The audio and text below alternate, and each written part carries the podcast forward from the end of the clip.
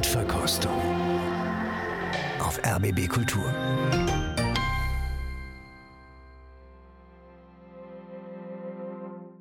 Guten Abend und willkommen zu einer neuen Ausgabe unserer Sendung. Ich bin Christian Detig und ich begrüße Sie zu zwei Stunden, die wir hier gemeinsam mit der vierten Sinfonie von Johannes Brahms verbringen wollen. Alles weitere später, zum Einstieg erstmal das Stück selbst, um das es heute geht, verbunden wie immer mit der Frage, welches Orchester spielt hier und wer dirigiert.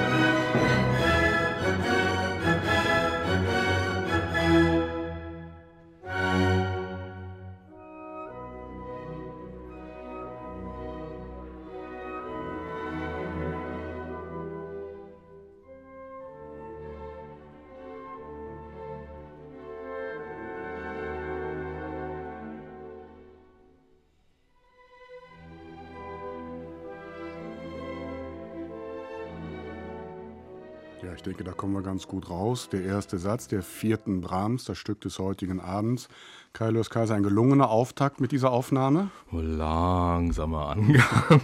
Ich weiß, ja, ich weiß nicht recht, das ist mir zu langsam. Ich weiß auch nicht recht, man hört oben so einen Strahlenkranz von Obertönen und unten so ein Fußbad von Untertönen, mulmiger, mulmigster Art, die mir bei mir den Verdacht erwecken, das Orchester ist gar nicht so gut, wie es hier sich darstellen möchte, sondern hat man ein bisschen nachgeholfen. Finde ich gut. Ergebnis im Eindruck ist, dass man hier eigentlich einen Kirchenton Klang im Studio nacherzeugt hat auf künstliche Weise. Warum? Weil man irgendwie Feierlichkeit einerseits vermeiden will und andererseits doch wieder drin haben will, weil man Emphase suggerieren will, die man nicht hat. Und das heißt, wir haben es mit einer Verlegenheitslösung zu tun, die ich nicht so doll finde. Vielen Dank für diese erste Einschätzung. Kailius Kaiser war das, Musikkritiker und Moderator unserer Sendung Musikstadt Berlin. Neben ihm im Studio sitzt Christine Lemke-Matwei, Autorin und Redakteurin bei der Zeit in Hamburg.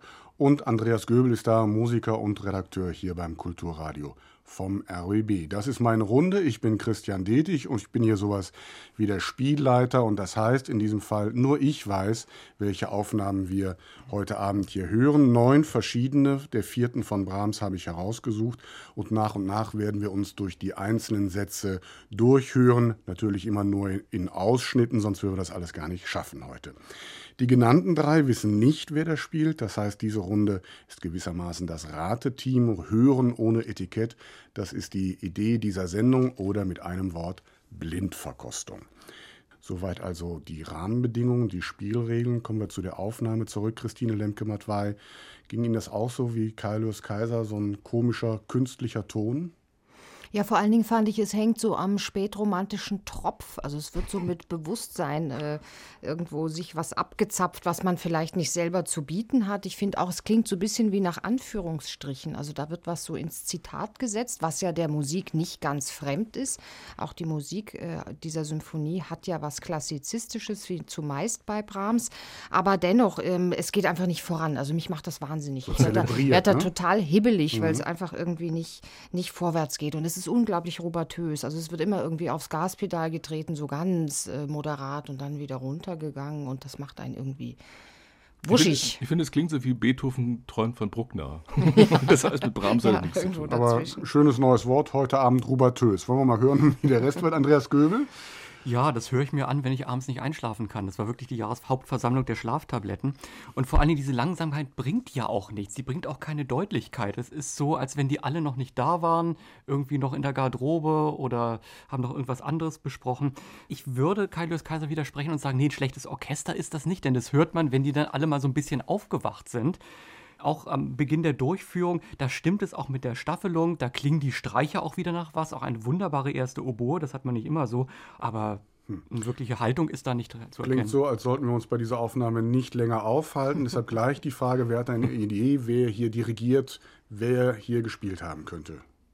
Ich meine, wenn er das Tempo durchhält, dann muss er ja zu den ganz langen Gesamt zählen und das würde bedeuten Celibidache oder Giulini oder sowas. Und so mhm. kam es mhm. mir auch vor, mhm. weil, es, weil es ist ja doch eine Mutigkeit auch darin, so langsam da die ganze Sache anzugehen. Das will ja was, das will ja was besagen. Ja, andererseits würde ich sagen, bei Celibidache und Giulini, die haben dann wenigstens noch eine Idee, die haben eine klangliche Vorstellung äh, von Das wäre dem. nicht so rubatös im Zweifel. Äh, Denke ich mal nicht, jedenfalls nicht so hilflos rubatös.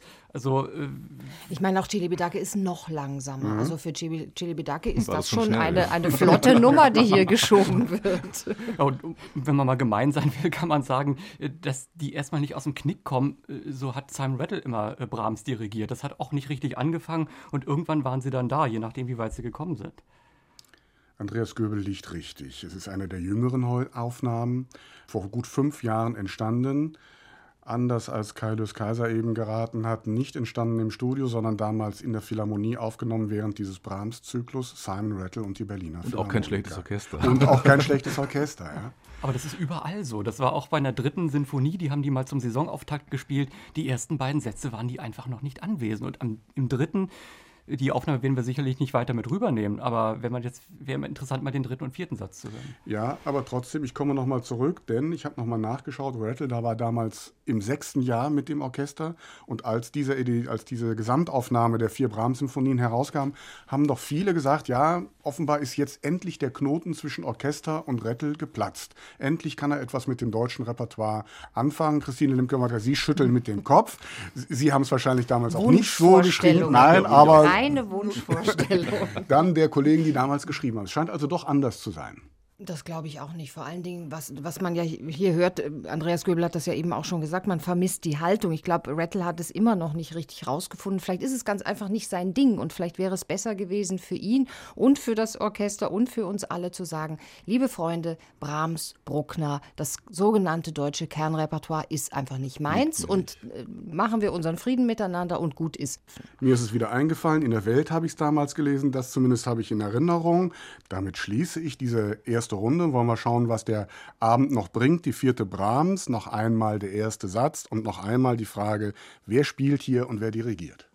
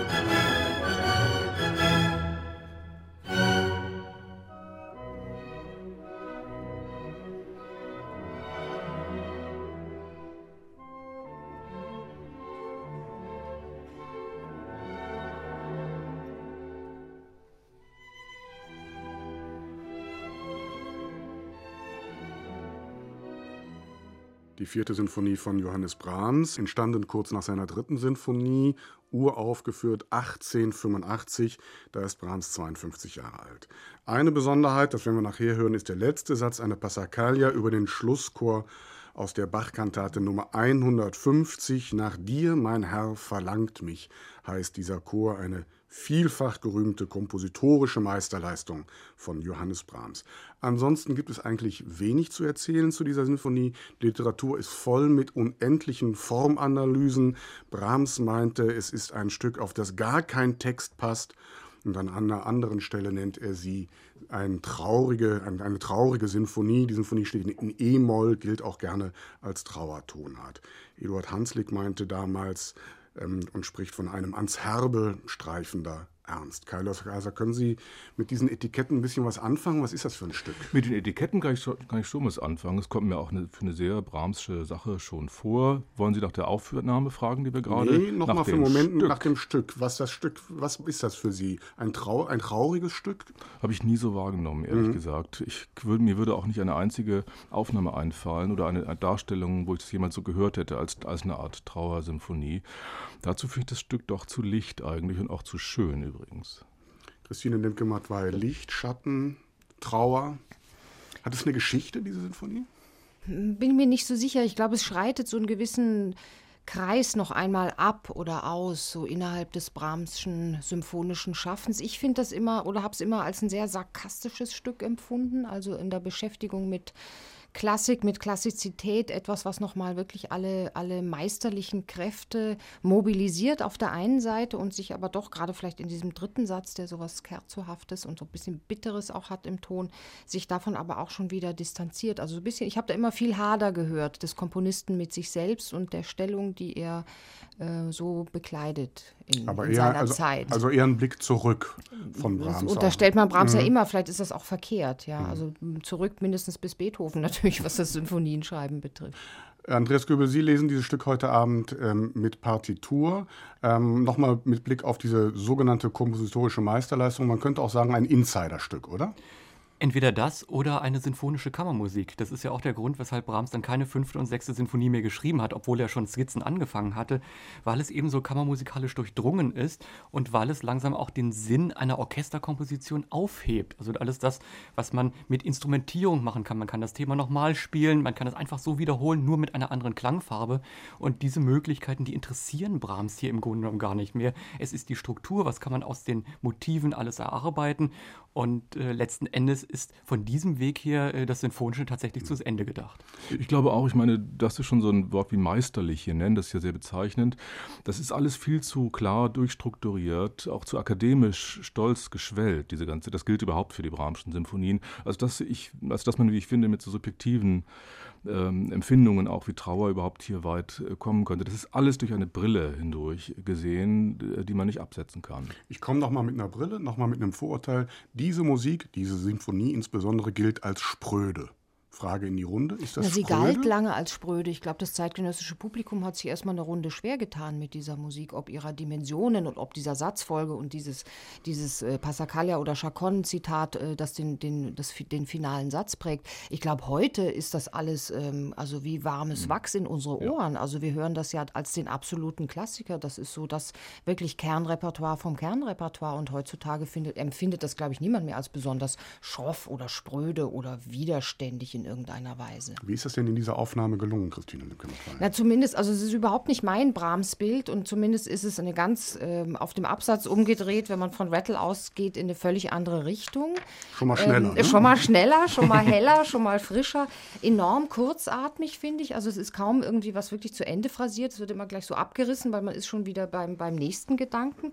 Macht mich so ein bisschen wiederum nervös. Es ist mehr so äh, zurückgedacht, nicht bis Beethoven, sondern gar bis Haydn, so vom, vom Gestus her, vom Musiziergestus her. Und es spielt, glaube ich, so ein bisschen mit dieser, man hat ja immer gesagt, gerade in diesem ersten Satz, äh, ich glaube, Hugo Riemann hat diesen Ausdruck geprägt, ähm, arbeitet Brahms sich nochmal an dieser sogenannten Vorhangtechnik ab. Also ein Vorhang, der er vor das musikalische Material zieht und der nur hin und wieder ein bisschen gelüftet wird. Auch diese Motivik hat damit zu tun, die fallende Terz und die steigende Sext. Ich glaube, hier wird ganz schwer daran gearbeitet, diesen Vorhang ganz schnell möglichst weit aufzureißen. Und ähm, ich finde nicht, dass das wirklich äh, den, den den Charakter dieser Musik trifft, aber es ist eine klare Haltung. Schön und plakativ. Andreas Göbel, Zustimmung, Ablehnung, wie hören Sie das? Da würde ich äh, darauf anspringen, wirklich auf äh, schön und plakativ. Das ist äh, offensichtlich ein Dirigent, der noch ganz andere Werke den Leuten schmackhaft machen muss und der auch in der Lage ist, ja, das auf so ein Podest zu heben und zu sagen, wir kommen auch mal über Stellen hinweg, äh, zu denen mir jetzt nicht so viel einfällt, aber ich bringe das irgendwie gewissermaßen auf die Opernbühne. Es gab mal so eine äh, Stelle in dem Satz, da hat sich das so geöffnet, da ist das mhm. so aufregend geworden, als wenn das jetzt Wahlküre Ende erster Aufzug gewesen wäre. Das Orchester ist fantastisch, man hört unglaublich viel, alles das, was Brahms hier arbeitet, aber es ist ohne pädagogischen Zeigefinger. Es wäre auch nicht mein Brahms-Bild, aber mich hat es sehr viel wacher gemacht und äh, das ist immerhin schon was. Keiles Ich finde es komischerweise ein bisschen lasch irgendwie. Also es hat eine schöne Gerade, das hat eine schöne Oberfläche. Das heißt, es ist von oben, von den Violinen her gedacht. Das, das ist, glaube ich, das heidensche Moment mhm. daran. Das gefällt mir auch sehr gut, trifft die Sache sehr viel besser als bei Rattle. Und trotzdem finde ich es ein bisschen halb wach. Irgendwie macht es mich nicht so richtig an. Ja, es ist plötzlich irgendwie so, es wird einem so schmackhaft gemacht, ja. Es, mhm. wird so, es wird so in Portionen einem die Musik gereicht. Ich weiß nicht, ja genau, ob sie dann wirklich besser verdaulich ist, wäre ich auch mal, würde ich nee, auch Zweifel so, anmelden. Ob, es ja. tut so, als ob es bietet einfach ein paar erkennbare Fleischbrocken. Vorgekaut, aber es ist trotzdem zahnlos. Ja. Das ist mein Problem. Aber alles, was Sie gesagt haben, stimmt über den Dirigenten. Wenn ich Ihnen den Namen gleich nenne, würden Sie sagen, es passt. Sie müssen jetzt nur noch ist den Namen nennen. Ist aber Wer eine ältere Aufnahme, oder? Also, das kann ich, nein, wenn ich jetzt verrate, aus welchem Jahr diese Aufnahme stammt, dann weiß Andreas Göbel sofort, ähm, wer dirigiert hat. Aber Sie müssen jetzt eigentlich nur noch den Namen nennen. Wer war denn zahnlos? Aber wer war denn zahnlos? Aber wenn Sie sagen Wagner-Dirigent, stimmt das? Wagner-Dirigent. Dann bleibt James Levine. Wiener Philharmoniker könnte hinkommen. Ja, könnte hinkommen. Kommt hin. Es ist die Aufnahme, die Mitte der 90er Jahre entstanden ist. Das waren die Wiener Philharmoniker unter James Levine.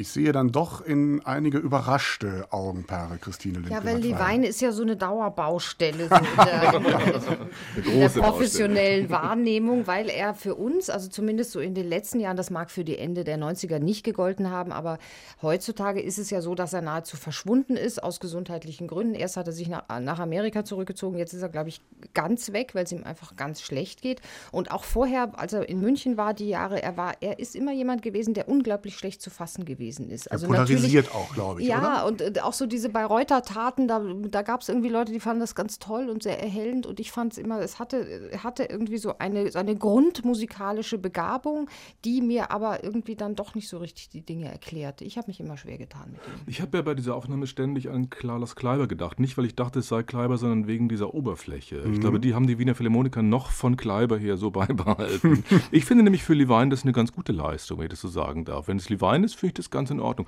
Ich habe Levine einige Male gerade in dieser Zeit, also ich würde sagen so Ende 80er, Anfang 90er, fantastisch gehört. Hier in Berlin mit den Philharmonikern zum Beispiel, der war einer der ernstesten Anwärter auf die Karajan-Nachfolge. Es ist dann nicht geworden, das war auch gut so, aber das war seine gute Zeit und von daher, mein Gott.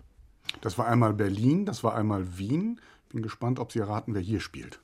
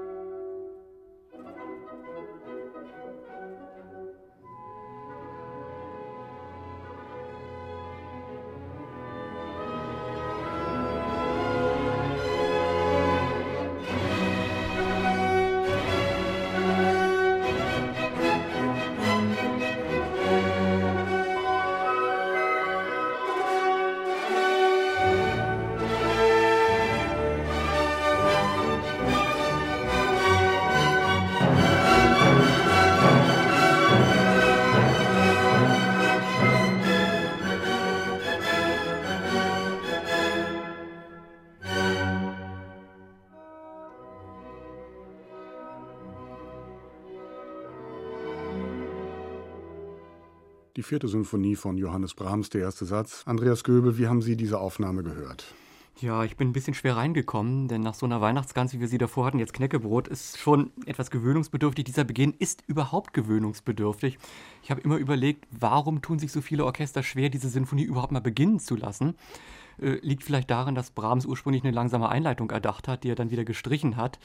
Denn irgendwie nach anderthalb Minuten zuvor wäre es sicherlich einfacher gewesen, damit anzufangen. Hier macht es der Dirigent so, er hält alle an der kurzen Leine, er fordert präzise etwas ab, aber es ist so ein bisschen abgepresst. Man hört hier richtig den Probenschweiß, also die Celli gleich zu Beginn, die spielen das wie äh, unter vorgehaltener Pistole und die Pizzicati werden dann zickig und dann schon weit über dem zweiten Thema drüber hinaus, dann wird es plötzlich liebenswürdig, geheimnisvoll. Da merkt man, auch das muss wieder ein großartiges Orchester sein, sonst könnten die das gar nicht.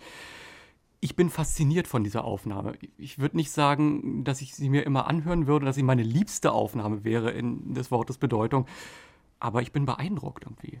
Christine Lemke macht, weil Sie nicken. Ja, weil man das Gefühl hat, in diesem Orchester, in der Zusammenarbeit zwischen Dirigent und Orchester, da glüht noch irgendwie so ein altes Feuer und auf dieses Feuer kann man sich erstmal über diese etwas äh, hinderlichen Anfänge hinweg, glaube ich, ganz gut verlassen.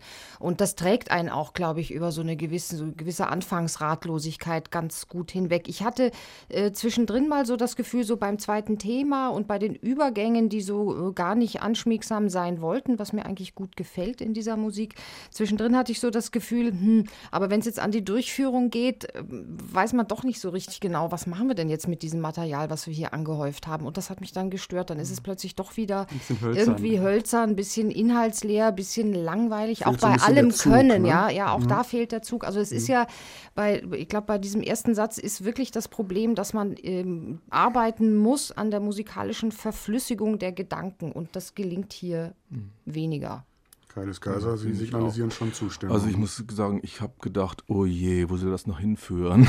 Brahms ist auch mein Komponist, den man überhaupt nicht mehr in den Griff bekommt. Das glaube ich übrigens auch, aber das höre ich hier auch aufs Schlimmste. Ich meine, man hört so einen karajanesken Streicherschmelz. Ich finde, man hört auch eine Idiomatik.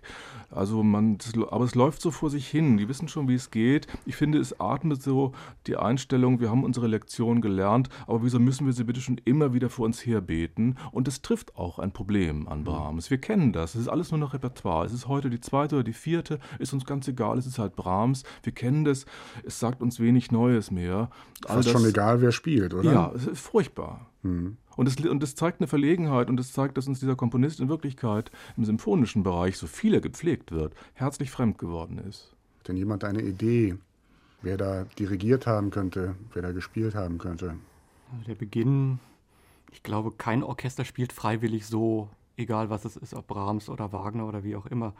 Also ich stelle mir da schon so jemanden vor, der auch äh, akzeptiert vom Orchester gehasst zu werden, unsympathisch ich wundere mich ein bisschen, weil ich die Aufnahme äh, anders im Kopf habe, aber von dem würde ich jetzt mal auf Kleiber tippen.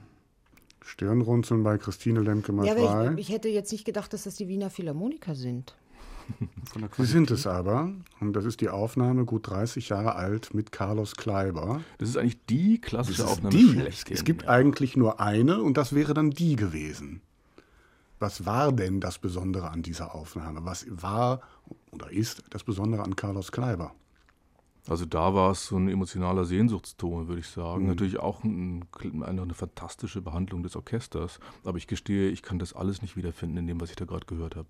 Von Christine Lemke-Matwei weiß ich, dass sie Carlos Kleiber sehr schätzt und verehrt und ähm, sie schauen ein bisschen ratlos im Moment. Ja, weil ich, äh, ich kann mich, ich habe sowieso ein Problem mit dieser Aufnahme, weil ich habe diese Aufnahme, ich glaube ich, zum letzten Mal im Auto gehört, äh, buchstäblich vor dem Grab von Carlos Kleiber stehend und insofern kann ich das einfach nicht mehr voneinander trennen. Damals hat mich das natürlich alles nicht gestört, was mich jetzt hier heute am Mikrofon und vor den Lautsprechern stört, aber so dieses, ähm, es hat was unglaublich in sich Sperriges und das ist ist wohl etwas, glaube ich, was, mit dem wir uns schwer tun, was aber vielleicht der Musik ganz dann doch in einer Weise entspricht, ja, oder entsprochen hat 1981, ähm, was wir heute äh, nicht mehr herstellen können. Mhm. Also auch, was uns auch nicht mehr begegnet. Vielleicht sind wir da so ein bisschen aus der Brahms-Übung auch.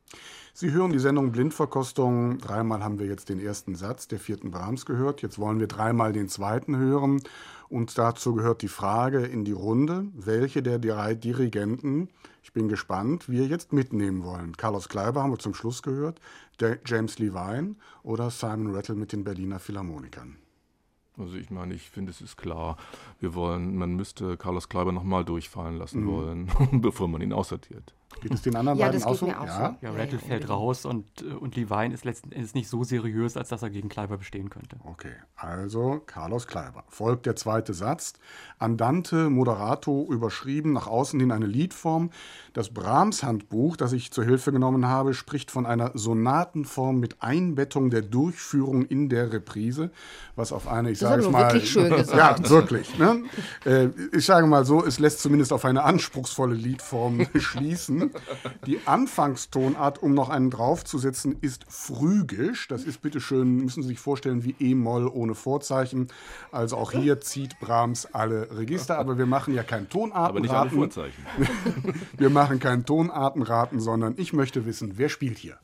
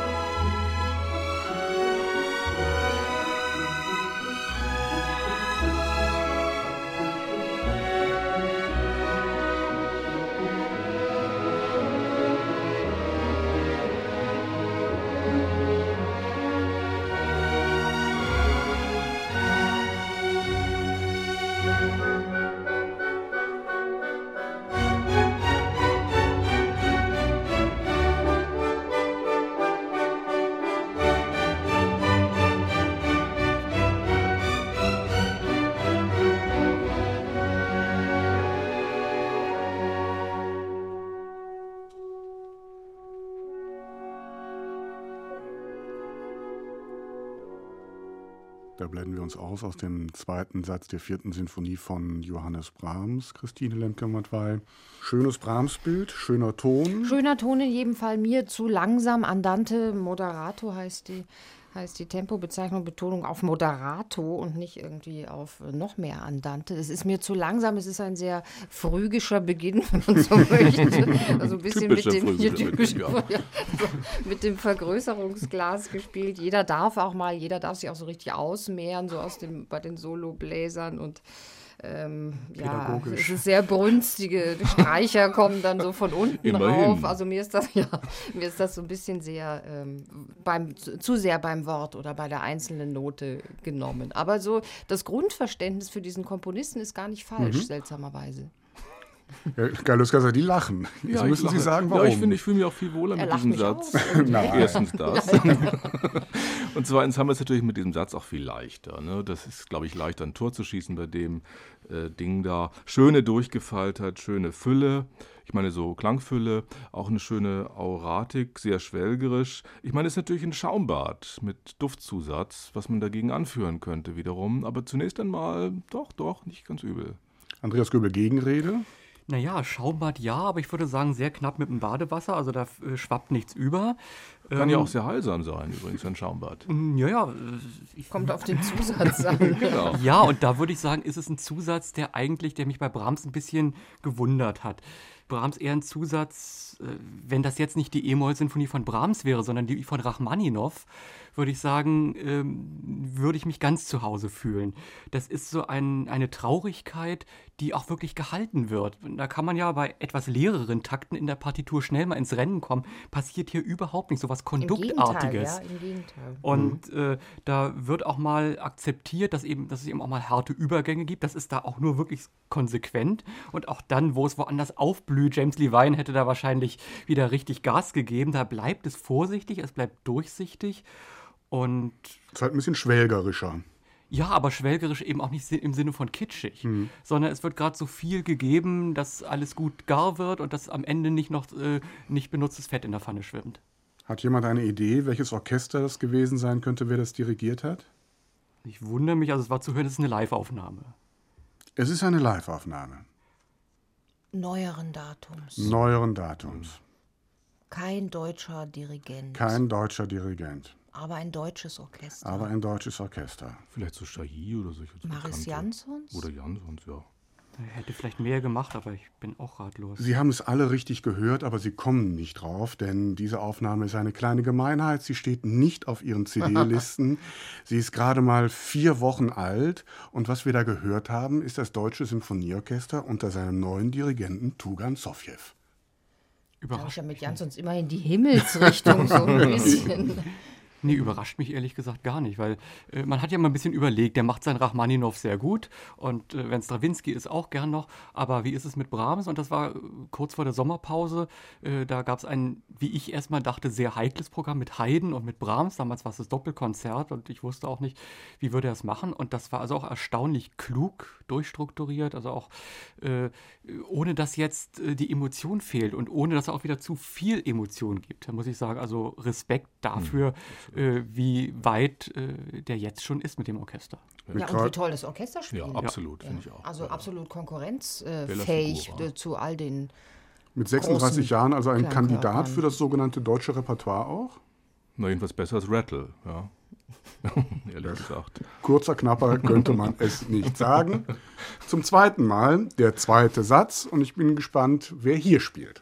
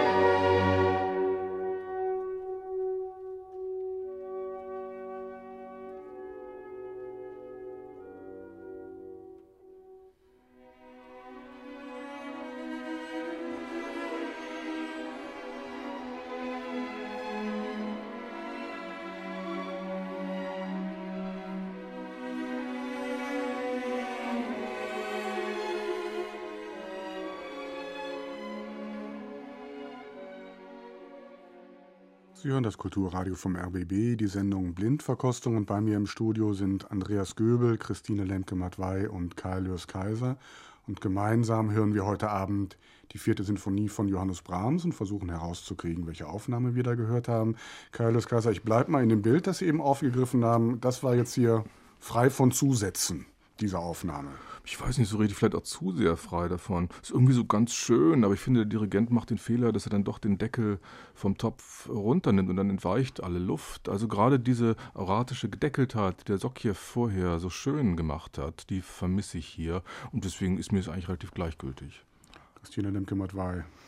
Na, ich glaube, die Geschichte, die dieser Satz erzählt, ist eine sehr Brahmsche Geschichte, nämlich äh, zu sagen, dass das Ich ist ein gefangenes Ich und es ist auf mehreren Ebenen gefangen. Es ist gefangen in der musikalischen Form oder in den musikalischen Formen und in der Tradition und ab und zu entweicht es eben, um den Kollegen Lös Kaiser zu zitieren.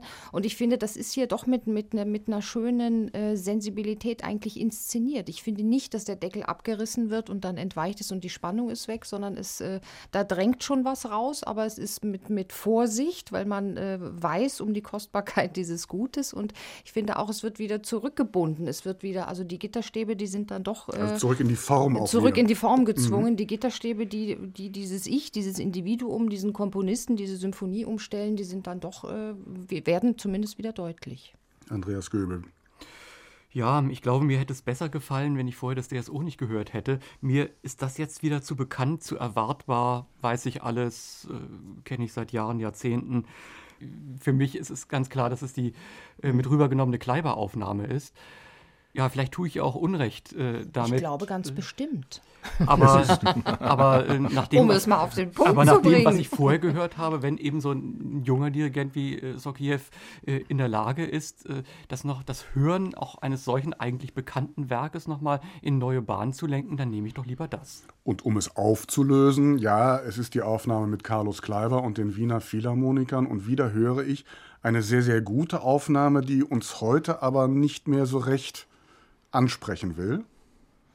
Nö, das würde ich in diesem Satz nicht sagen. Also das würde, glaube ich, für den Beginn, für den ersten Satz ähm, leider, muss ich sagen, schon gelten. Hier finde ich, wie ich eben trifft schon versucht habe zu äh, mhm. erklären, trifft es den Kern oder die Kernproblematik dieses Stückes und damit ein Großteil auch den Komponisten in seiner Verfassung. Und das finde ich da, finde ich einfach, da ist eine Dimension mehr da, als bei Sokjew vielleicht auch da sein kann.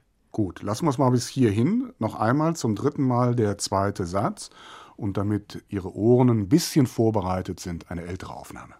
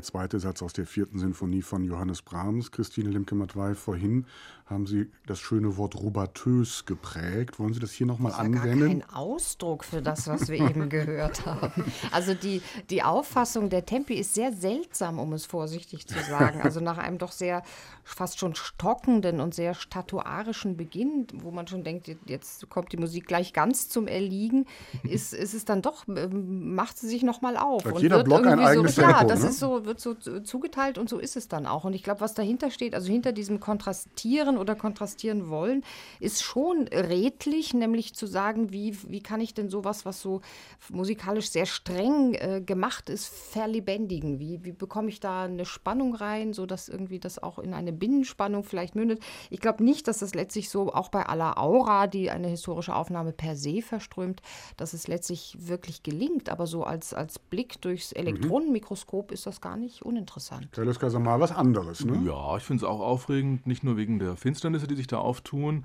auch so von der äh, Einstellung her, die dahinter steht, sondern weil hier ein Dirigent ist, der offenbar in jeder Sekunde bereit ist, die Aufmerksamkeit auf sich zurückzulenken. Also manchmal gibt er schon auf, das ist das, was Sie gemeint haben, es mhm. kommt fast zum Erliegen. Aber das ist sehr interessant, weil man dann schon spürt, wie es da brodelt und plötzlich würde dazwischen fahren, wie Jupiter. Und wahrscheinlich ist es dann auch so ein Dirigent, also wie Furtwängler oder so. Ja, es ist schon wegen des Subjektivismus und des Mutes zur Subjektivität ganz interessant. Andreas Göhl, Sie haben das mitgelesen in der Partitur. Gibt es denn da irgendwelche Hinweise oder Andeutungen, die diese Tempiwechsel begründen würden? Nein, überhaupt nicht. Und äh, Hans von Bülow, der ja auch mal so kleine Pausen eingebaut haben soll, als er die vierte dirigiert hat. Der hat von Brahms gleich eins auf den Deckel bekommen. Da hat Brahms nämlich gesagt, wenn ich das so hätte haben wollen, hätte ich es reingeschrieben. Mhm. Also ist es eigentlich vollkommen gegen Brahms, aber doch irgendwie gedanklich im 19. Jahrhundert verortet. Denn äh, so wie man das noch beurteilen kann, ist es ein gutes Orchester und die werden zu der Zeit auch wirklich keinen schlechten Dirigenten da gehabt haben. Es ist eben sehr gestisch gedacht, das muss man da einfach mal akzeptieren, egal wie fremd einem das heute ist. Und äh, es ist auch sehr genau gearbeitet. Die Phrasierung ist, wo sie gegen das Taktmetrum geht, auch nochmal hervorgehoben. Es spricht, es ist auch gesanglich und äh, die Orchestergruppen korrespondieren. Also äh, mal von diesen Temporückungen äh, abgesehen, ist es eine qualitätvolle Aufnahme. Ich meine, was diese Aufnahme eben gar nicht ist, ist das, was uns heute diese Sache immer schwierig macht, nämlich die Altväterlichkeit, also die Oberstudienratshaftigkeit, der lange Bart, den diese Musik hat. Das hat die hier überhaupt nicht, eine bartlose Aufnahme. Vielleicht auch deswegen auch unbrahms, aber immerhin. Das ist ja auch noch zeitlich wahrscheinlich ein bisschen näher dran. Aber vielleicht hat es auch damit zu tun, dass in, in dem Orchester ähm, lauter Menschen mit Bärten gesessen sind. Also das verstand sich in anderer Weise von selbst. Ja, also man musste es nicht machen oder nicht unterstellen, so dieses altmeisterliche, altväterliche väterliche, sondern es war ganz natürlich, wohnte es der Musik noch inne. Und dadurch, dass wir das vielleicht verloren haben, haben wir so ein, so ein Zugangsproblem zu all dem. Also ich glaube, die Bärte waren schon weg jetzt, also modehistorisch gesehen. Damals ja, das, das, kann, das hört man auch. Das kann, ich, das kann ich versichern, ja. Hat denn jemand einen Tipp? Also es gibt so eine Legendenaufnahme mit Wilhelm Mengelberger und dem Konzertgebauorchester. Ja, so skurril ja, wie die sowas ist, in der Richtung wäre das dann. Ja, und genau das ist diese Aufnahme mit Wilhelm Mengelberg, die älteste heute Abend, 1938 entstanden. Der langjährige Leiter des Konzertgebauorchesters, das haben wir hier auch gehört. Und das war der holländische Furtwängler sozusagen. Das war gewissermaßen der holländische Furtwängler. Mengelberg war 14 Jahre alt, als diese Sinfonie uraufgeführt wurde. Also er war sehr dicht dran. Und wie ist das jetzt mit der Authentizität? Diese alte Aufnahme scheint unserem Brahms-Bild ja ganz gut zu entsprechen, oder? Na, ich glaube, es ist ähm, ähm, Subjektivität oder Subjektivismus ja. ist hier das Stichwort. Das ist das, was aus der Brahms-Zeit noch äh, mhm. herüberspringt in diese Aufnahme. Und das ist das, was man hier hört. Vielleicht weniger eine, eine Treue zum Komponisten, also mhm. äh, apropos, welches Tempo hätten Sie denn gerne, sondern ähm, eben eine, eine Haltung als Künstler zur Welt überhaupt und dann eben auch ja. zu Brahms. Das, das trifft das, aber nur hört. eine, natürlich eine Seite Brahms, nämlich die romantische Seite. Es trifft nicht die nüchterne Seite, ja. nicht den rigiden, nicht den akademischen, ja. fortschrittsoptimistischen Brahms, den modernen Brahms trifft es nicht, den es ja auch gibt. Ja, obwohl das Rigide natürlich hier enthalten ist. Es ist eine Präzision ausgeführt in den Details, äh, dass man dem schon auch von der Partitur her in vielen Fällen recht geben muss. So haben wir jetzt an dieser Stelle drei sehr, sehr unterschiedliche Blickwinkel auf Brahms. Und jetzt bin ich wirklich gespannt, weil ich glaube, es wird schwierig. Ich nenne nochmal die drei Dirigenten, die wir jetzt gehört das haben. Machen wir dann am Ende der Sendung, oder? Damit Sie sich schon mal Gedanken machen können, wen wir, mit wem wir jetzt den dritten Satz hören wollen. Carlos Kleiber haben wir gehört. Tugan Sorkjew in dem RBB-Mitschnitt dann mit dem Deutschen Symphonieorchester oder eben jetzt zum Schluss Willem Mengelberg mit dem Konzertgebauorchester, die Aufnahme von 1938. Also ich bin für Sokjew. Mir geht's genauso. Also ich würde sagen, Sorkjew zu wählen ist insofern ein bisschen fies, weil man sich die Aufnahme ja nicht besorgen kann oder noch nicht besorgen kann. Ist so ein bisschen an unserer Hörerschaft vorbei, äh, zumal sie ja Man noch nicht gesendet zu sein hören. scheint oder wie Aber auch Mengelberg immer. ist, glaube ich, auch lange vergriffen.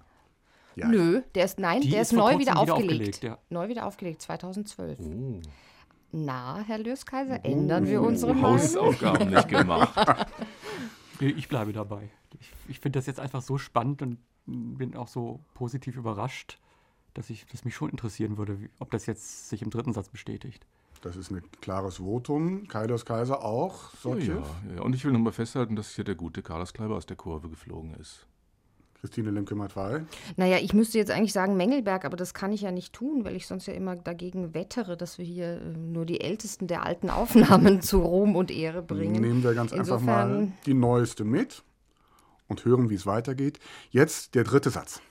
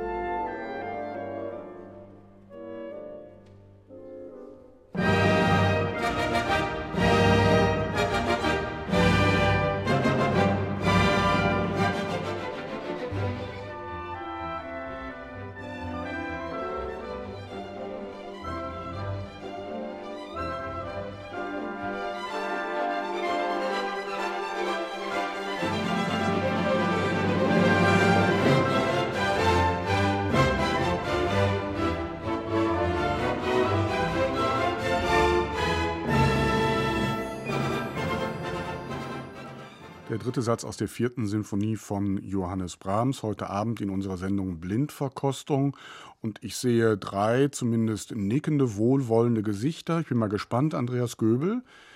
Ja, auf jeden Fall. Ich muss gestehen, ich mochte diesen Satz nie besonders, weil Brahms hier dann so richtig aufdreht, größeres Orchester, Trompeten und Pauken und dann auch noch Triangel. Man denkt, man ist bei der akademischen Festuvertüre. Und äh, trotzdem ist es so, es ist natürlich auch wieder gearbeitet und zieht sich wie Kaugummi. Und hier ist von dem überhaupt nichts zu spüren. Die Akzente sind da, aber es hat auch einen Scherzo-Charakter und äh, es hat auch eine Leichtigkeit. Es wird nie äh, überdreht und äh, ja, kann ich auch nur sagen, großes Kompliment. Ich gehe davon aus, äh, dass es auch wieder DSO unter Sokiev ist. Man hört auch Live-Aufnahme und es würde auf jeden Fall dazu passen. Wollen wir mal schauen. Christine lemke mal drei. Ja, das Porträt des alten Komponisten als junger Mann ist das, was man hier, glaube ich, hört. Es ist sehr munter. Es hat, es ist also ein fast böhmischer Puls ähm, durchweht und belebt diese Musik, was natürlich, Andreas Göbel hat schon gesagt, auch an der Instrumentation, an der Instrumentierung liegt, an den Triangel, an den Piccolo-Flöten, an den C-Klarinetten, alles, also helle Farben, überall blitzt und glitzert es plötzlich. Das ist sehr schön gemacht. Es ist so ein bisschen, finde ich, in der Aufnahme, ich glaube auch, dass es äh, DSO und Sokjew ist, ein bisschen zu sehr getrieben und gezogen. Ich glaube, die Musik hat das als Gestus schon in sich, ist so ein bisschen auf die Tube gedrückt, aber ist vielleicht auch der Jugend ähm, des Interpreten geschuldet. Der russischen Herkunft. Ja. Hat sich doch gelohnt, dass wir sie mitgenommen haben, oder? Finde ich jedenfalls auch. Anfangs, ist es sie denn schon? Habe ich das schon aufgelöst? Nein. Ja, wir sagen das doch schon die ganze Zeit geschlossen. Sie ist es. Es ist die Aufnahme mit dem DSO und der Sorkev. Ich dachte anfangs, oh je, jetzt kommt ein Zug durch die Gemeinde, das ist ein bisschen sehr fröhlich. Irgendwie ist es schon so Kneipentour-mäßig. Aber dann hat es doch eben eine tolle, wiederum durchgefaltet, daran erkennt man es. Aber es hat eben auch so Abstürze und Aufschüttungen, die dann doch auch wieder fast erschüttern und eine tolle Durchhörbarkeit, die wir noch kaum gehört haben heute Abend. Ansonsten, das muss man vielleicht hervorheben, es ist leicht, aber nicht zu leicht und es hat auch einen Mut zur Leichtigkeit, den man erstmal haben muss. Also hat sich gelohnt an dieser Stelle. DSO mit Turan Sokev. Jung und alt, schönes Stichwort auch für die nächste Aufnahme.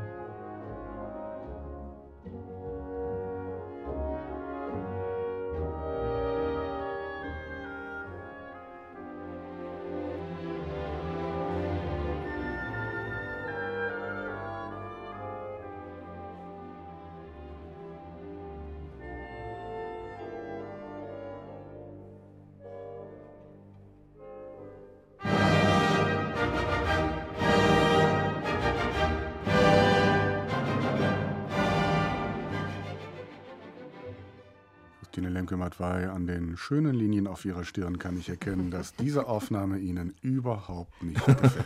Nee, es hat so, also hier merkt man wirklich, dass die Hufe, die man so an den Füßen haben kann, wenn man mit Brahms zu tun hat, die können irrsinnig klobig, schwer und äh, schwer zu bewegen und schwer zu motivieren sein. Wobei es natürlich mit diesem sehr luftigen, leichten, glitzernden Sokiew im Ohr äh, wahrscheinlich einem noch mehr auffällt, als wenn man es nur so am Brahmschen Normalmaß messen mhm. würde. Vielleicht ist insofern ist es ein bisschen ungerecht, diese Aufeinanderfolge. Aber es ist in sich hat es eine, eine Behäbigkeit und auch eine, eine, eine Breite im Pinselstrich, die, glaube ich, diesem weniger diesem Satz entspricht, als irgendwie so einem ominösen Brahms-Bild, was da im Hintergrund vorherrscht. Klingt sehr bräsig, Kaius Kaiser. Also für dem Sie würde auch? ich widersprechen. Das ist nicht der Holzschuhtanz von Brahms gewesen, würde ich sagen. Also pastoserer Farbauftrag Mhm. äh, schon. Es hat auch so einen statuierenden Duktus. Also hier will jemand was behaupten, aber das trifft, finde ich, doch auch einen Geist von Brahms. Der, das ist, würde ich sagen, so. Jedenfalls kann man dieser Auffassung sein. Es klingt alles ein bisschen nach Dekanatsfasching, also nach,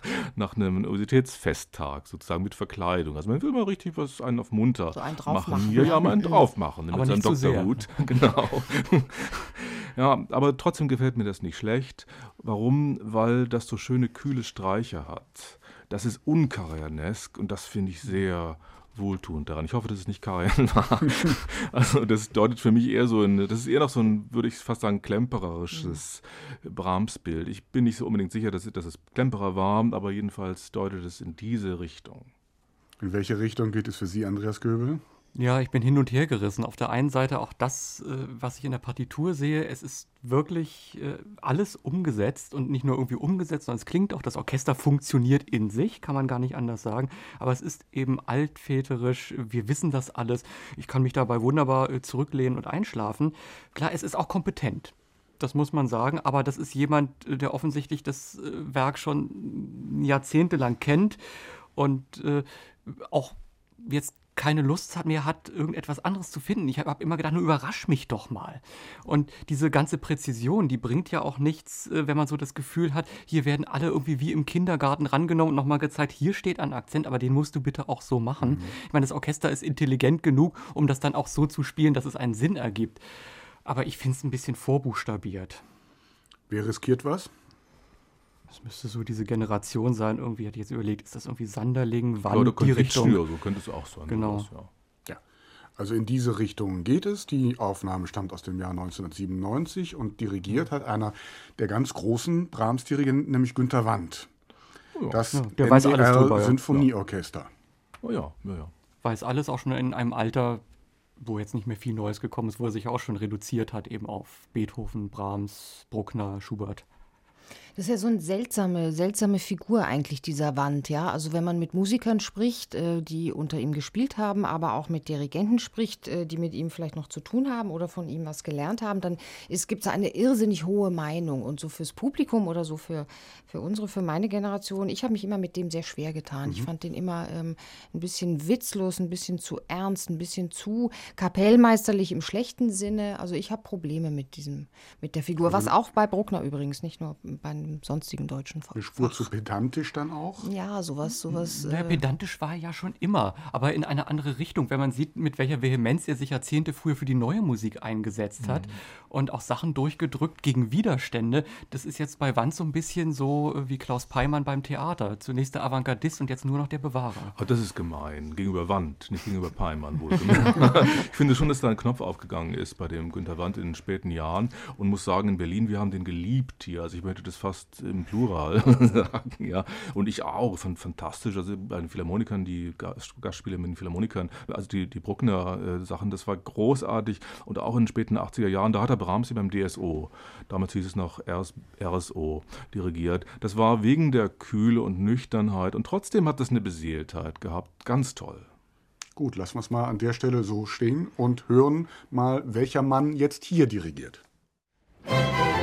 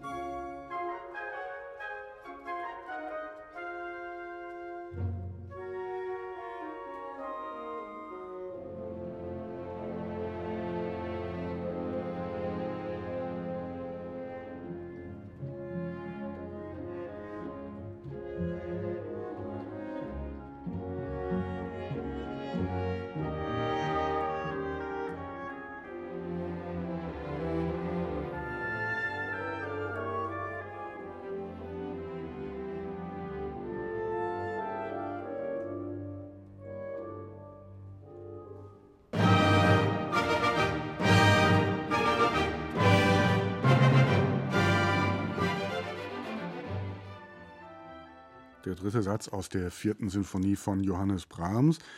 Christine Lemke-Matt war sie haben eben ein bisschen, ein bisschen gefrotzelt. Also wenn dann Mann dirigiert hat, dann ein sehr kleiner. Das müssen wir uns bitte auflösen. Ja, das ist so ein bisschen, also sowohl vom Tempo her als auch sonst von der ganzen Auffassung her so ein bisschen das äh, Diminutiv dieses Satzes. Ja, es ist alles ein bisschen kleiner, es ist alles ein bisschen neckischer, alles ein bisschen so auf der, auf der, auf der Spitze getanzt. ja, genau. Und äh, das Tempo sagt nichts wie weg, also schnell, äh, schnell, schnell, schnell, schnell hinter uns gebracht. Äh, das Ganze hat, was ja wahrscheinlich noch nicht mal falsch ist, auch so was Fratzenhaftes, so ein bisschen Grimassierendes, also der, die Scherzo-Position in so einer klassischen Symphonie, das ist fast schon so ein bisschen an der Grenze zum satirischen oder selbstsatirischen. Ich bin mir nicht sicher, ob das in der Musik wirklich drin mhm. ist. Ich würde mal bei Brahms eher unterstellen, nein. Und wenn man es jetzt so hineintut, wie dieser Interpret es versucht, ähm, glaube ich, schlägt das irgendwann zurück. Weiß nicht, ob es in diesem mhm. Satz schon zurückschlägt oder erst im letzten, im Finale dann. Aber das äh, geht so natürlich eigentlich nicht. Die Wucht ist raus. Andreas Göbel, gefällt Ihnen das? Äh, ehrlich gesagt, nein. Das ist so, entweder man muss ganz böse sein und sagen, das steckt in diesem Satz drin. Oder äh, es ist vollkommen falsch interpretiert. Aber vom Notentext her stimmt es. Es stimmt sogar beängstigend genau. Diese Mischung irgendwie aus Mäuseballett und einem Massenquerfeld einrennen. Es ist ja alles richtig. Die Strukturen stimmen und es stimmt sogar. Äh, die reduzierte Streicherbesetzung. Man hört eben die Bläser, das ist also genauso rekonstruiert, wie das wahrscheinlich äh, zu Brahms Zeiten uraufgeführt wurde. Also so hardcore-historische Aufführungspraxis. Aber in dem Fall muss ich sagen, ich bin ja sonst sehr für so etwas. Wenn das der Weisheit letzter Schluss ist, möchte ich den Satz eigentlich nicht mehr hören. Oder vorsichtig gesagt, ich meine, es entspricht nicht unserem Brahms-Bild. Oder würde ich vielleicht mal eher so sagen, ich finde es gar nicht so schlecht. Es ist mal was anderes. Es hat immer eine Entschiedenheit. Es ist nach dem Motto, hau rein. Es hat halt so eine gewisse äh, Mutwilligkeit und äh, Man wird immer wieder geweckt. auf Teufel komm raus. Und auch diese Bläserflatulenzen, das hat natürlich auch was Ordinäres dabei. Also ein bisschen sehr Geschmackssache. Aber immerhin, es hat was für sich und es traut sich was. Traut sich denn von Ihnen jemand, einen Tipp abzugeben? Bleibt ja nicht mehr viel aus. Ein englischer Dirigent Ein vielleicht. englischer Dirigent. Kleiner Mann. Die ist sogar in London aufgenommen worden. Nein, klein ist er nicht. Kleines Orchester. Aber es ist ein kleines Orchester. Das ist Gardiner. Es ist Gardiner, aufgenommen, wie gesagt, in London. Rund vier Jahre ist diese Aufnahme alt. John Elliott Gardiner, Gardiner mit seinem Orchestre Revolutionnaire et Romantique. Ja, so ist das, ne? Ja, so ist das dann eben. Ja. Diese Aufnahme ist begrüßt worden, als sie erschien, auch von mir. Ich habe sie gut gefunden, weil ich dachte, das ist nochmal tatsächlich doch auch ein Zugang, der mit Brahms irgendwie zurechtkommt, wenn er auch was Eigenes darstellt. Aber jetzt finde ich es auch nicht mehr so richtig, wenn ich es höre. Wir haben jetzt nochmal drei sehr unterschiedliche Brahms-Bilder gehört. Tugan Sokjew, der neue Chefdirigent des DSO, Günter Wand mit dem NDR Sinfonieorchester oder eben zum Schluss Richtung historische Aufführungspraxis John Elliott Gardiner. Dreimal der dritte Satz. Wen wollen wir mit dem vierten Satz heute Abend noch einmal hören? Ich würde sagen, schon auch wieder das DSO, weil jetzt müssen die Musiker, jetzt muss Tugan Sokjew Farbe bekennen. Der Satz ist richtig heikel schwer und da erkennt man wirklich, was es wert ist. Wäre doch mal ungewöhnlich. Ich würde auch für Sokjew sein. Und Christine Lemke. Ja, ich wäre weder für Wand noch für Gardiner. Insofern bleibt ja kein anderer. Also Sokjew mit dem berühmten vierten Satz, die Passacaglia über ein Thema von Bach. Nach dir, mein Herr, verlangt mich, heißt es in der Kantate. Also ein Abgesang im Wortsinne. Und Passacaglia heißt in diesem Fall, wir hören jetzt 32 achttaktige Variationen über diese von Brahms leicht veränderte Melodie, sogenannte Iterationen nach Phrygisch, das zweite schöne Wort heute Abend, nein, das dritte, wir hatten schon Rubatös. Iterationen, Wiederholung meint das ganz einfach, die Brahms dann aber so anordnet, dass zumindest nach außen hin ähm, so eine Art Sonatenform erkennbar wird. Das ist der eigentliche Kniff. Die ersten acht Takte, das Grundthema zu Beginn, weniger Melodie, eher Harmoniefolge.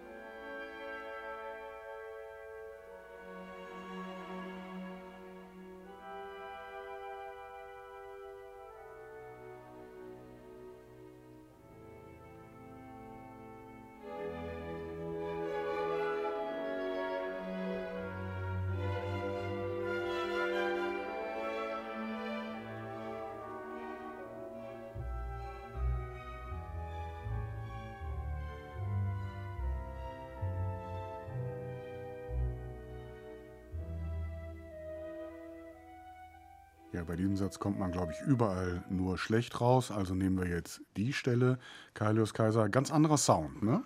Ja, ich meine, volle Kanne, Streichersound sozusagen. Es hat auch einen gewissen Schmiss, den ich eigentlich ganz gut finde. Man hat ja den Eindruck, dass irgendwie so jemand auf einen so einpredigt, immer wieder sagt, so ist es, der will was sagen, aber zugleich dieses mulmige Klangbild, was man da hört, das hat auch was Diffuses, hat was Desorientiertes und bei mir erzeugt es vor allen Dingen den Eindruck von schlecht Gelauntheit und darauf reagiert man irgendwie ungnädig. Ich habe auch ein bisschen schlecht geprobt gehört, Christine Lemke-Mattei, oder? Ja, das würde man aber doch verzeihen, wenn, wenn einem was dafür geboten mhm. wird. Also ähm, da bin ich eigentlich nie so richtig heikel. Ich denke, man hat so das Gefühl hier, die haben so den Bach vor dem inneren Ohr gehabt und sind in eine Rüstung gestiegen und mit dieser Rüstung einfach nicht mehr vom Fleck gekommen. Und das macht. Das klappert äh, auch. Das ne? klappert so ein bisschen und rasselt und man weiß nicht so genau, ob, das, äh, ob die Gelenke jetzt da alle so geschmiert sind. Ich weiß es nicht. Das ganze Klangbild ist natürlich schrecklich. Man hört auch immer irgendwie nur die, die gerade mit der Melodie dran sind. Und das äh, hat so einen, so, einen, sehnigen Ton, der einfach irgendwie uncharmant ist und auch, glaube ich, gar nichts mit Brahms zu tun hat und auch nichts mit deutschem Klang zu tun hat, sondern ist irgendwie. Und die wollen ungut. irgendwie nur mit der Rüstung klappern. Also man ja. weiß nicht so genau, wo die hinmarschieren wollen. Ja. Jetzt Andreas Göbel mit der Gegenrede. Tut mir leid, also äh, deutsche Schule ist es überhaupt nicht. Am Beginn hatte ich gedacht, irgendwas Amerikanisches. Wenn das jetzt mhm. in Dur wäre, könnte man es gut äh, für die Freiheitsstatue nehmen. Aber es entwickelt sich eben überhaupt nicht. Es tritt auf der Stelle eben gerade das, äh, was wir vorhin hatten. Äh, es ist zwar immer das Gleiche, aber es, es hat ja auch einen Aufbau trotz dieses Chacon-Modells. Aber es ist dann auch so, es verhakelt sich in Details bei den Streichern. Das ist wie wenn Butter breit gestrichen wird, wo man auch sagen möchte, hört jetzt endlich mal auf zu üben und macht mal Musik daraus, eine Vehemenz. Und irgendwie, ich will ja nicht gemein sein, aber äh, nach, diesem, nach dieser Bachvorlage, nach dir, Herr, verlanget mich, das klingt so, als ob da einer seinen eigenen Schwangesang singt.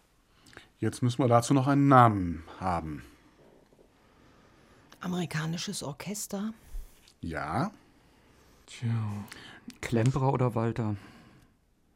So alt nicht. Also alt war es schon. So, war schon Ende der 50er, würde ich schon Aber Klemperer hat in London Aufnahme, ja. seine Aufnahmen gemacht, oder? Ich greife das mal so auf. Andreas Göbel hat eben von einem Schwanengesang gesprochen.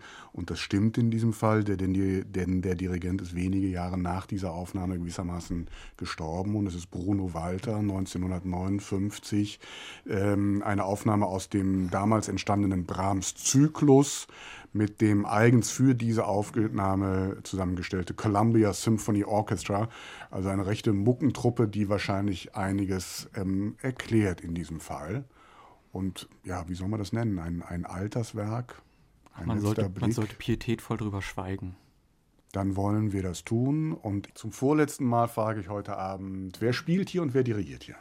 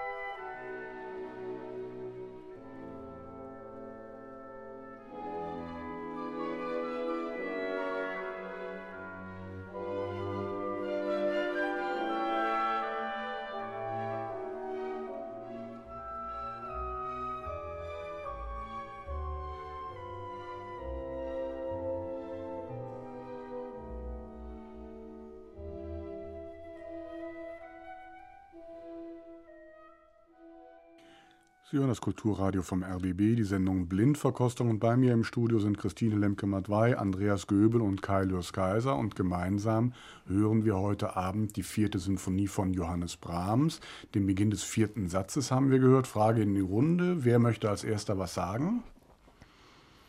Wie immer keiner. Wie immer keiner. Wie immer keiner. Aber ich sehe wohlwollende und gut gelaunte Gesichter. Andreas ja, Göbel. Wie wir das schon öfter hatten hier an dem Abend heute.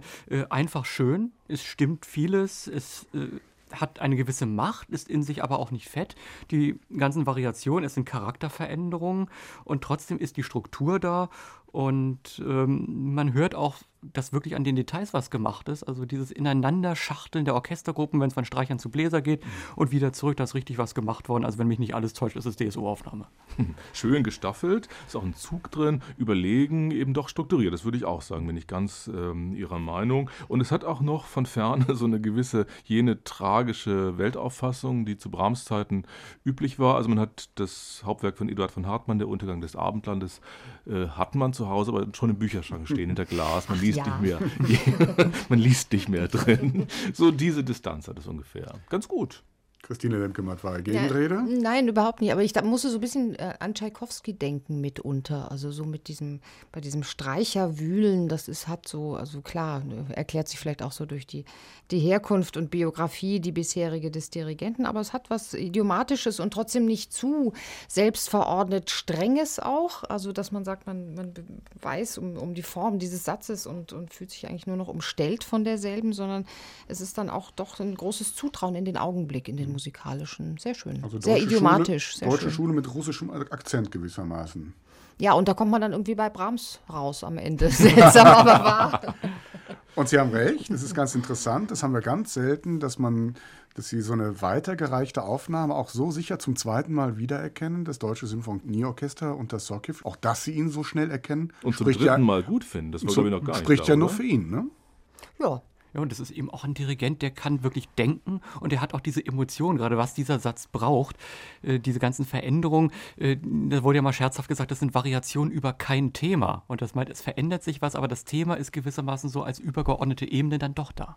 Und das Orchester frisst ihm aus der Hand hier. Ist ja. doch, äh, Die ne, lieben ihn heiß und innig. Unglaublich, unglaublich. Wir kommen zur letzten Aufnahme. Wer fehlt noch?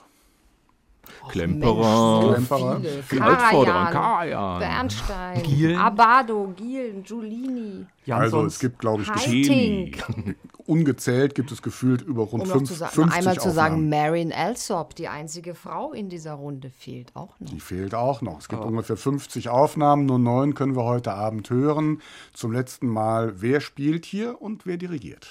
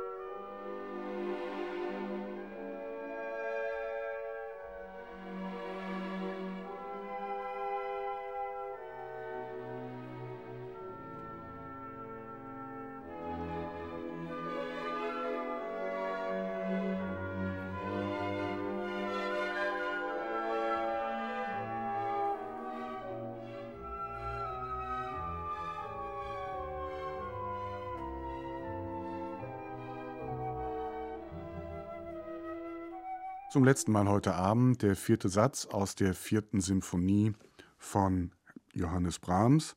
Christine Lemke-Matwei, ich greife mal einfach vorab, das war nicht Marin Alsop, sondern hier hat ein Kerl dirigiert, oder?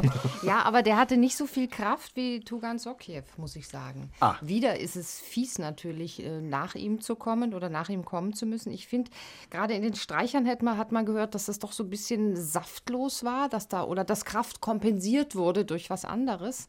Und das gefällt einem dann natürlich prompt nicht so gut. Aber ganz abgesehen davon, dass die Bläser so in den, in den An im Anfangseinstieg doch so ein bisschen ordinär klangen, so ein bisschen sehr arg geplärrt und geblökt haben. Wobei das Gesamtbild ist gar nicht falsch, glaube ich. Der Gesamtton, dieses, das Timbre, die Intonation des Ganzen ist gar nicht falsch. Aber wenn man dann so ins Detail geht, ist da so einiges doch nicht so ganz am rechten Platz. Andreas Göbel, Sie haben schon genickt, während Christine Lemke-Matwei gesprochen hat. Ja, mir geht's ähnlich. Das ist so eine große Selbstsicherheit. Da steht einer vor dem Orchester, der hat diesen Klang verinnerlicht, der weiß genau, wie es gehen muss und der hat das vor dem Orchester auch beigebracht. Es ist auch in sich stimmig, bis auf so ein paar äh, Kleinigkeiten, dass man so das Gefühl hat, der Flötist spielt eigentlich Trompete. Aber es hat, dieses, es hat diesen Fatalismus und man kann sich trotzdem irgendwie behaglich in so eine Decke einkuscheln und zurücklehnen und weiß, bis zum Ende des Satzes wird das auch nicht anders und das ist irgendwie auch mal schön so. Mir wäre es jetzt zu wenig, mir nach dem DSO auch, aber ja, ich meine, das kann sich der Sockjew ja in Gold einrahmen lassen. Ne? Das ja, diese Sendung ihm, kriegt er geschenkt. Wer nach ihm, ja. ihm kommt, hat es schwer.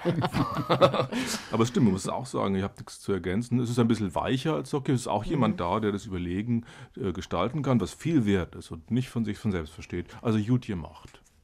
Und der Dirigent heißt? Das wäre für mich so eine Karajan-Behaglichkeit. Ja, ja, es ist so eine Karajan-Ecke jedenfalls. Vielleicht ist das auch. Ja, es ist nicht nur irgendeine Karajan-Ecke, sondern es ist die Aufnahme mit Herbert von Karajan. Ja, da gibt es mehrere. Da gibt mehrere. Ähm, einmal ähm, aus den 50ern mit dem Philharmonie Orchestra und dann 77 mit den Berliner Philharmonikern. Und diese Aufnahme haben wir hier gehört. Und ich habe sie auch deswegen herausgesucht, weil beim Wiederhören ist mir aufgefallen, dass dieser Sound ja im Grunde genommen eine ganze Generation geprägt hat. Ist das so? Dass ja, er doch ja, schon bestimmend war, ne? Also ich würde auch gesagt haben, dass der Karajansche Brahms das Überlebens, überlebensfähigste von Karajan mhm. überhaupt gewesen ist mhm. bis heute. Das ist wahrscheinlich seine beste Aufnahme, davon die wir jetzt gehört haben. Nicht schlecht. Ich bin erstaunt, wie dicht Sokjew und Karajan eigentlich doch nebeneinander stehen hier und zueinander passen. Nur, dass Sokjew ein bisschen leichter ist. Wollen wir schauen, was passiert, wenn wir die Sache auf den Punkt bringen. Denn wir sind nun am Ende unseres Ratespiels. Neun Aufnahmen haben wir gehört mit der vierten Brahms.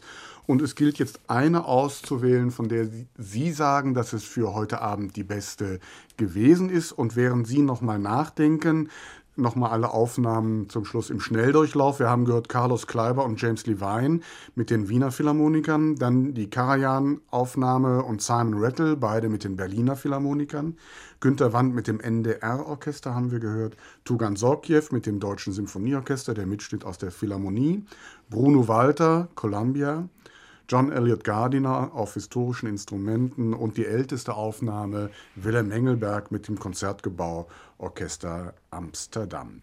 Wir würden noch einmal zum Schluss, weil ja die Zeit müsste reichen, den ersten Satz hören.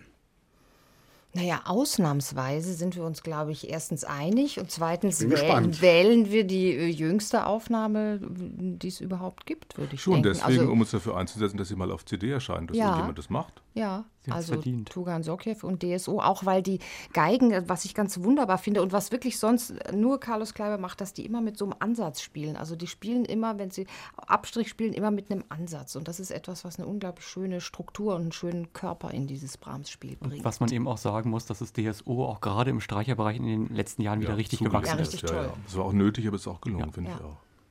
Es spielt das Deutsche Sinfonieorchester unter der Leitung von Tugan Sokjew, der erste Satz der vierten Brahms.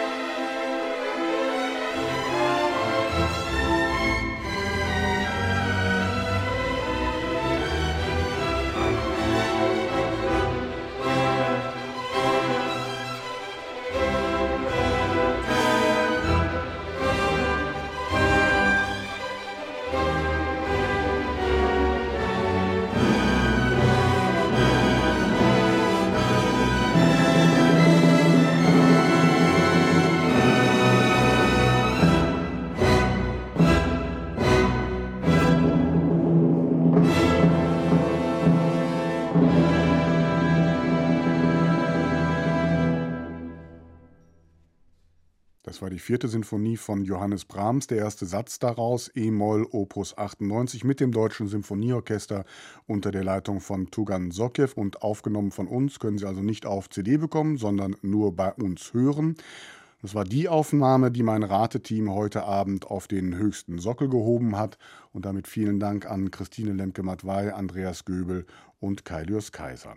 Mein Name ist Christian Detig. Ich verabschiede mich mit guten Wünschen für einen schönen Abend.